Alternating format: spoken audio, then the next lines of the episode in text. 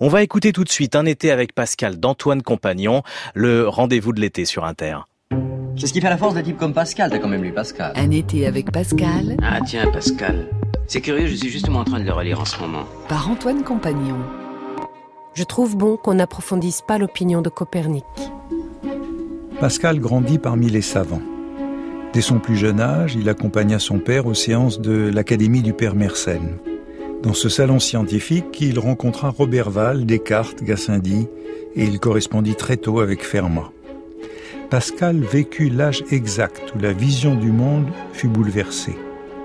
Il assista à la révolution scientifique qui, rompant avec l'image du monde venue de la Bible et d'Aristote, fit passer du monde clos à l'univers infini, selon la formule d'Alexandre Coiré, du monde clos des anciens et du Moyen Âge à l'univers infini des modernes. Une panique légitime s'ensuivit que Pascal dramatise dans les pensées pour effrayer le libertin mais il fut d'abord sensible à l'incompréhension qui s'éleva entre la science et la foi à la suite des théories de Copernic, Kepler et Galilée. Un des traits de la tyrannie papale fut à ses yeux la condamnation de Galilée en 1633, à laquelle les jésuites auraient contribué. Ce sera un motif de la polémique des provinciales contre leur ordre. Ce fut aussi en vain que vous obtîntes contre Galilée un décret de Rome qui condamnait son opinion touchant le mouvement de la Terre. Ce ne sera pas cela qui prouvera qu'elle demeure en repos. Et si l'on avait des observations constantes qui prouvassent que c'est elle qui tourne, tous les hommes ensemble ne l'empêcheraient pas de tourner, et ne s'empêcheraient pas de tourner aussi avec elle. Le passage fait songer à la formule sans doute apocryphe attribuée à Galilée après son abjuration. Et pourtant, elle tourne. Mais Pascal se montre prudent il présente la théorie de Galilée comme une opinion, donc comme une hypothèse et non pas une certitude. Pascal est un expérimentaliste à qui manquent encore les observations, les preuves qui démontreraient la vérité de la théorie de Galilée. Il ne dit donc pas que la Terre tourne autour du Soleil, mais recourt à un sage conditionnel. Si l'expérience prouvait que la Terre tourne, les sentences de l'Inquisition ne l'empêcheraient pas de tourner. Il n'y avait pourtant plus de doute sur la question dans les milieux scientifiques parisiens que Pascal fréquentait dans les années 1650. Sa réserve s'explique non seulement par sa rigueur scientifique, mais aussi par son intention de rappeler aux savants la vanité de leur science. Ainsi peut-on comprendre ce fragment des pensées. Je trouve bon qu'on n'approfondisse pas l'opinion de Copernic.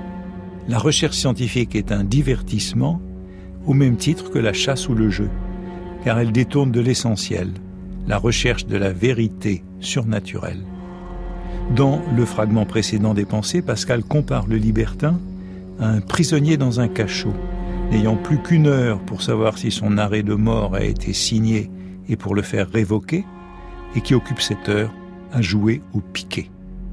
Si Pascal ne choisit pas entre le système de Ptolémée et celui de Copernic, c'est moins par timidité, parce que les preuves manquent pour décider, que par humilité, car l'univers est indubitablement infini à ses yeux, et même doublement infini, comme l'illustre le fameux fragment sur la disproportion de l'homme.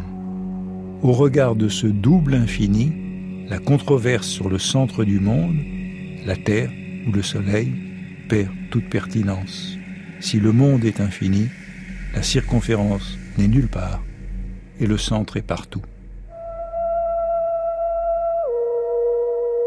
Tout ce monde visible n'est qu'un trait imperceptible dans l'ample sein de la nature.